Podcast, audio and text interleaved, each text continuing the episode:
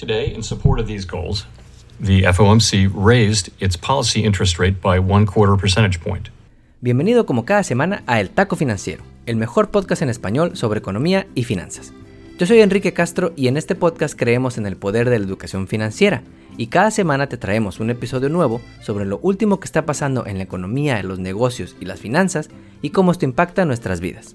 Hoy es lunes 21 de marzo y cada vez se nota más que estamos superando la pandemia en Estados Unidos. Los casos de COVID están en niveles que no veíamos desde verano del año pasado. Cada vez siento más las miradas de las personas en la calle porque seguimos en casa usando cubrebocas. No está de más que nos sigamos cuidando, pero la verdad es que cada vez se sienten más normales las cosas y la economía se ve que está en buen estado. Tan en buen estado que luego de dos años de pandemia, una inflación que todos ya odiamos y muchas advertencias por parte de Jerome Powell, la semana pasada por fin la Fed empezó a subir tasas de interés. Y esta semana te vamos a platicar de manera muy práctica cómo es que esto afecta a tu bolsillo. Vamos a ir al 101 de macroeconomía y política monetaria que vimos en la escuela para explicarte cómo funciona un aumento en las tasas de interés y cómo impacta a la economía. Antes de comenzar, si a partir de este mes te pidieron que regreses a la oficina, déjame decirte que no eres el único que está odiando el tráfico nuevamente. Y es que al día de hoy, 4 de cada 10 trabajadores ya están trabajando de regreso en sus oficinas, recordando que dejaron esas papas en el cajón desde el año 2020 y que no está tan padre tener que arreglarse para el trabajo. Pero como no todos somos iguales, hay empresas donde se espera que regresen el 100% de los días a la oficina, como Apple, Netflix, Goldman Sachs, entre otros. Otras empresas como Facebook, Disney y Lyft están ofreciendo un esquema híbrido para que no les renuncies, y otras como Coinbase, Shopify o Slack están dejando que sigas trabajando en pijama. Lo que todos podemos concluir luego de esta pandemia es que le perdimos el miedo al trabajo en casa, pues antes de la pandemia solamente 4% de los trabajadores eran remotos y muchos hoy ya lo estamos experimentando y ya hasta nos gusta levantarnos 10 minutos antes de esa conference call. Hablando de la pandemia, China está viviendo su peor brote de casos de COVID desde que un murciélago en Wuhan nos puso a temblar a todos. Y es que la semana pasada anunciaron un lockdown de la ciudad tecnológica de Shenzhen, que alberga a más de 17 millones de chinos y es una de las zonas económicas especiales que le han permitido a China ser el gigante que es hoy en día. Una de las empresas principales en China que fabrica el iPhone tuvo que cerrar temporalmente sus fábricas en Shenzhen, además de ser casa de gigantes tecnológicos como Huawei y Tencent. Muchos dicen que esto va a limitar la oferta de productos, pues debes saber que importamos de China nada más 540 mil millones de dólares el año pasado. Y que pues como si no fuera ya suficiente de inflación, esto podría presionar al alza los precios de productos que consumimos de este lado del charco. Finalmente te estamos preparando una serie de Instagram Lives para el próximo mes, que celebramos el mes de la educación financiera, donde te vamos a presentar a expertos en finanzas que nos van a contar sus experiencias personales aprendiendo sobre dinero. Es una gran oportunidad para tomar el control de nuestras finanzas y definir metas financieras y cómo vamos a lograrlas. Ahora sí, vamos con la historia de la semana.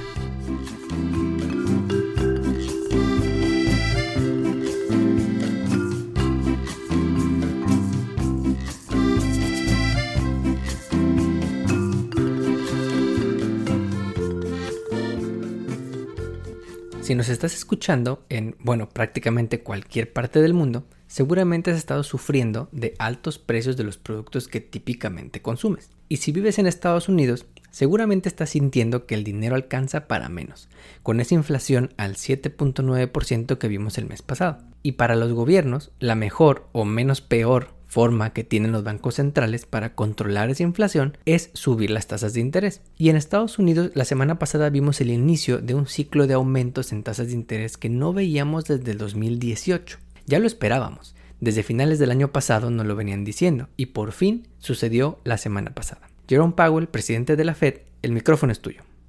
Today, in support of these goals, the FOMC raised its policy interest rate by one quarter percentage point. Gracias, Jerome. Esta semana te vamos a platicar cómo funciona exactamente esto de que mayores tasas de interés ayuden a bajar la inflación. Y para eso vamos a comenzar hablándote sobre la razón por la que existe la Reserva Federal, el Banco Central de este país.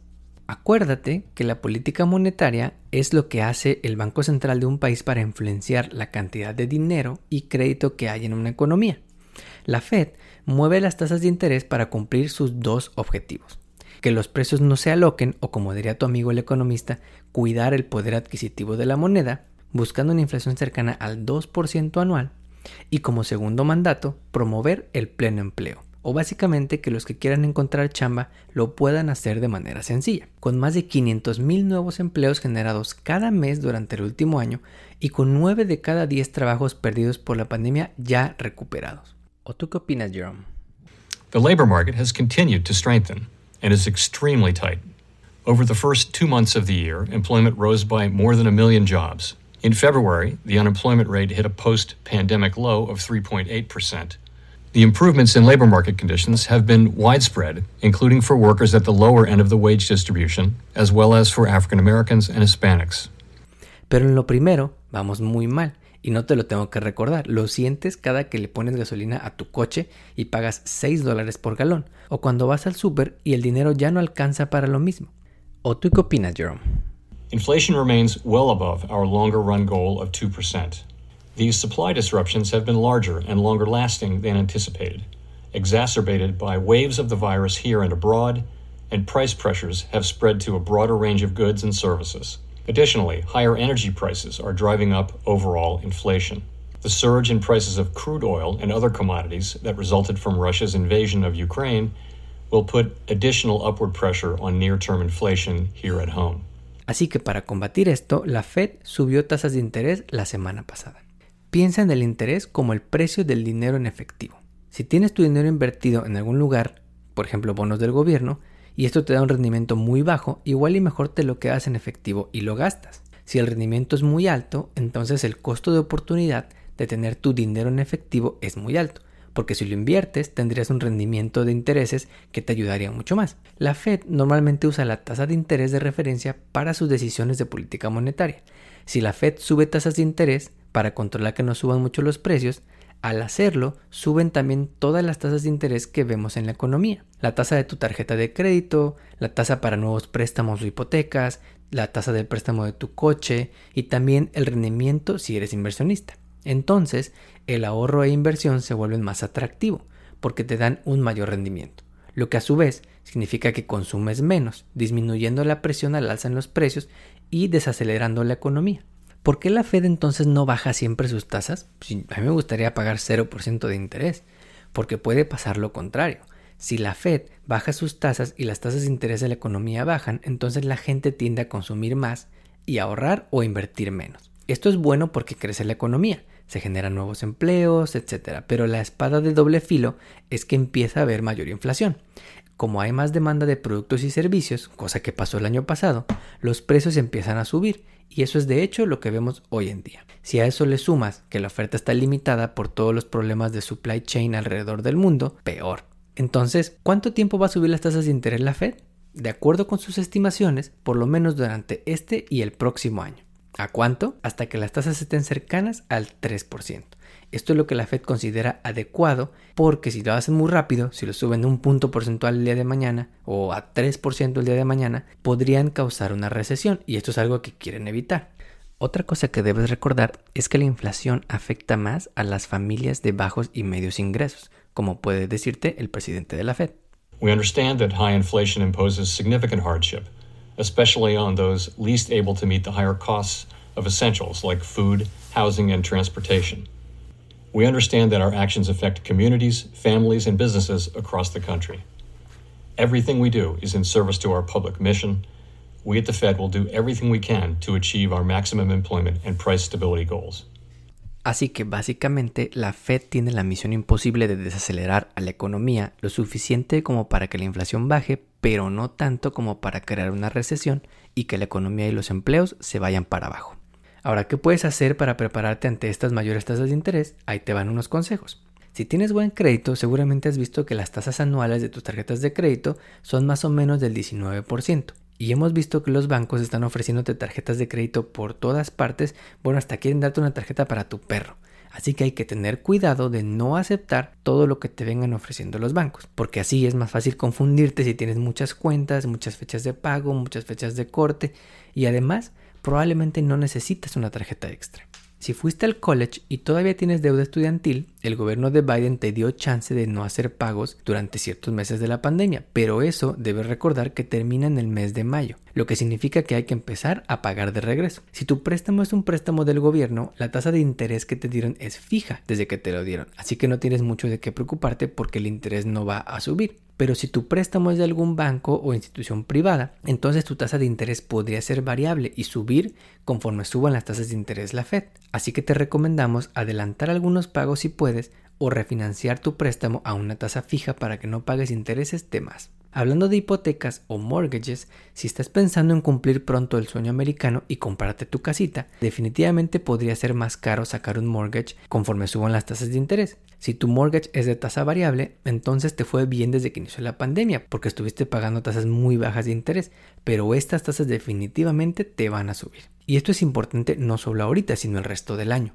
y también el próximo año, pues la Fed espera subir por lo menos seis veces más tu tasa de interés durante este año y terminar con una tasa cercana al 2%. El próximo año se espera que suba otra vez cuatro veces al punto 25% y que terminemos al 3%. ¿Esto es poco o esto es mucho? Depende. Si ya estabas trabajando el siglo pasado, seguramente no te sorprende. El siglo pasado tuvimos tasas de interés altísimas en varios periodos. Por ejemplo, en la década de los 80 la tasa de referencia llegó a estar casi al 19%. Imagínate eso. Este siglo hemos visto básicamente dos episodios de alza en tasas de interés. El primero fue del 2004 hasta el 2008 cuando estalló la crisis financiera y ahí la Fed bajó tasas de interés a cero. Las tasas se mantuvieron ahí casi hasta inicios del 16, cuando empezó a subir tasas de interés y llegar casi al 2.4-2.5% para volverlas a bajar a cero al explotar la pandemia y ahí se han quedado desde entonces. Entonces, ¿qué hacer con todo este panorama? Ahí te va. Haz un presupuesto familiar para saber el dinero que entra y sale del hogar cada mes, para ver qué gastos podemos reducir porque no son tan necesarios y qué otras fuentes de ingreso podemos tener. Si te lo permiten tus finanzas, adelanta pagos en los préstamos que tienes, principalmente los que tengan una tasa de interés variable. Si puedes, intenta cambiar las deudas de tasa variable a deudas con tasa fija para que así no te suba el interés que pagas.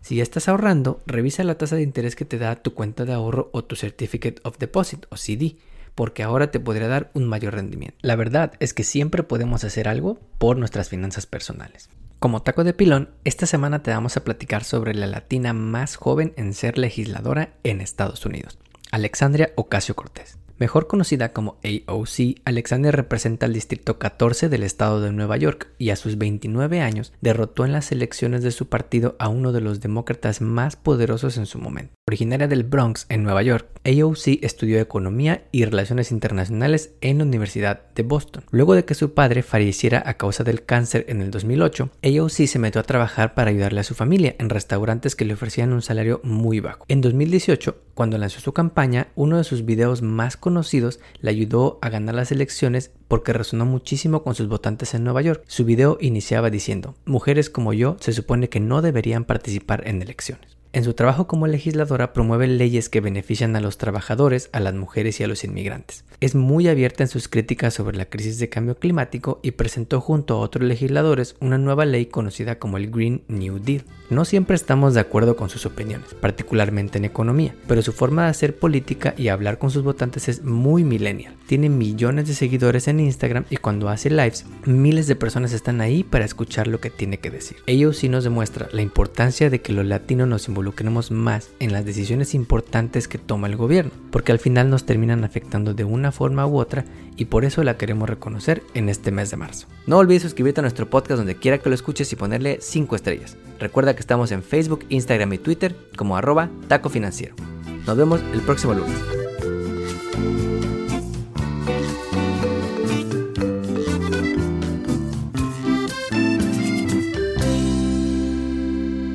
Podcast que acabas de escuchar, El Taco Financiero, refleja la opinión exclusiva del presentador o sus entrevistados, y no representa la opinión de patrocinadores o terceros. El podcast tiene el objetivo exclusivo de informar y no busca promocionar la compra de acciones de empresas en específico. Tampoco es un reporte de investigación y no representa consejo legal o financiero.